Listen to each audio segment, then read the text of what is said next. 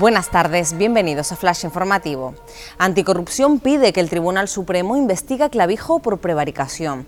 La jefa de la Fiscalía Provincial solicita a la jueza del caso Reparos que eleve a la sala de lo penal la causa contra el expresidente y dice que no concurren las circunstancias que llevaron al archivo del caso Grúas. La consejera de Educación niega errores por parte de su departamento en la tramitación de las becas del Ministerio de Educación.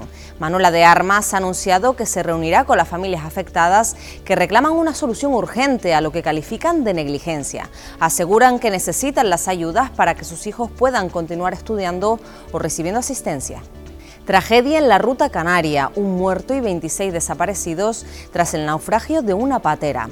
En la embarcación, localizada a unos 240 kilómetros del sur de Gran Canaria, viajaban 61 personas, de las que Salvamento Marítimo ha podido rescatar a 32 adultos, dos menores y un cuerpo sin vida.